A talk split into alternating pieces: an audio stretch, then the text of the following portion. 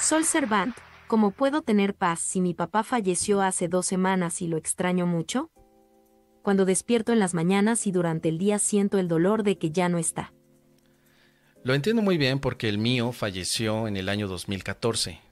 Así que imagínate todos los años que llevo viviendo la experiencia desde un enfoque totalmente amoroso y pacífico. Yo aprendí a través del curso de milagros Sol Servant a ver a mi padre más allá de la parte física, a verlo en esencia de amor. Me fue muy útil practicar el instante santo del curso de milagros. En el 2014 yo ya tenía varios años de práctica del curso, pero no había vivido la experiencia de la muerte de un familiar querido de manera tan cercana. Así que afortunadamente con la práctica del curso viví todo el proceso de fallecimiento de él y siempre tuve un, un estado de paz, porque lo primero que dije fue, Espíritu Santo, únete a mí para vivir esta experiencia juntos. Y entonces en ese momento me sentí acompañado. Tal vez lo que tú ves, querida Sol Servan, es la pérdida de tu padre. Yo te invito a que lo veas diferente.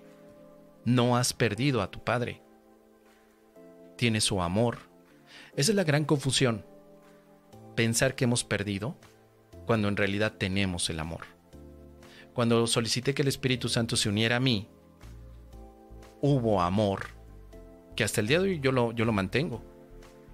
Yo no extraño a mi padre porque Él está conmigo, en amor. Su cuerpo no, sus cenizas tampoco, es más, ni siquiera voy al panteón. Desde que lo enterramos, no vamos.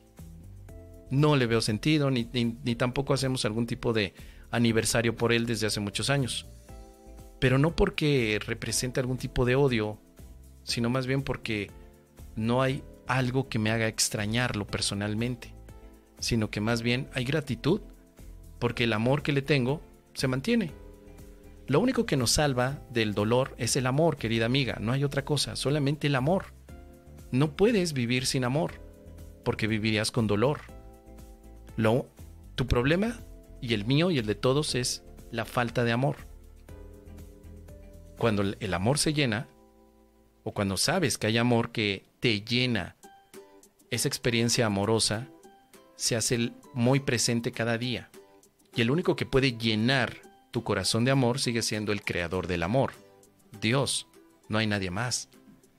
Tú has creído que tu papá te llenaba de amor, yo también lo creí. Y ahí descubrí que no, mi papá no era el que me daba amor. Papá Dios sí, papá creador, espíritu, amor, es lo que me da amor, no los seres humanos. Entre seres humanos nos compartimos el amor que viene de una conciencia mucho más grande de lo que podemos suponer.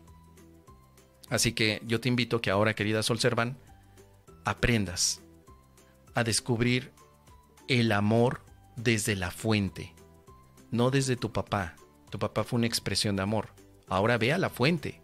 ¿De dónde viene el amor de tu papá? Del mismo lugar de donde tú vienes. Y ahí es donde estamos todos, en ese mismo inicio, en ese mismo punto de verdad. Somos amor. Si recuerdas que eres amor, te aseguro que el dolor se va de bolón ping-pong. El dolor es elección, no es obligación, es una elección. Y si ya no crees que sea algo que te aporte, pues ya no lo tomes. Toma mejor el amor, pero no te quedes sin tomar algo. Toma el amor. Así que practica el curso de milagros. Síguelo practicando porque eso te puede ser de mucha utilidad para que vuelvas a aceptar el amor que crees que has perdido.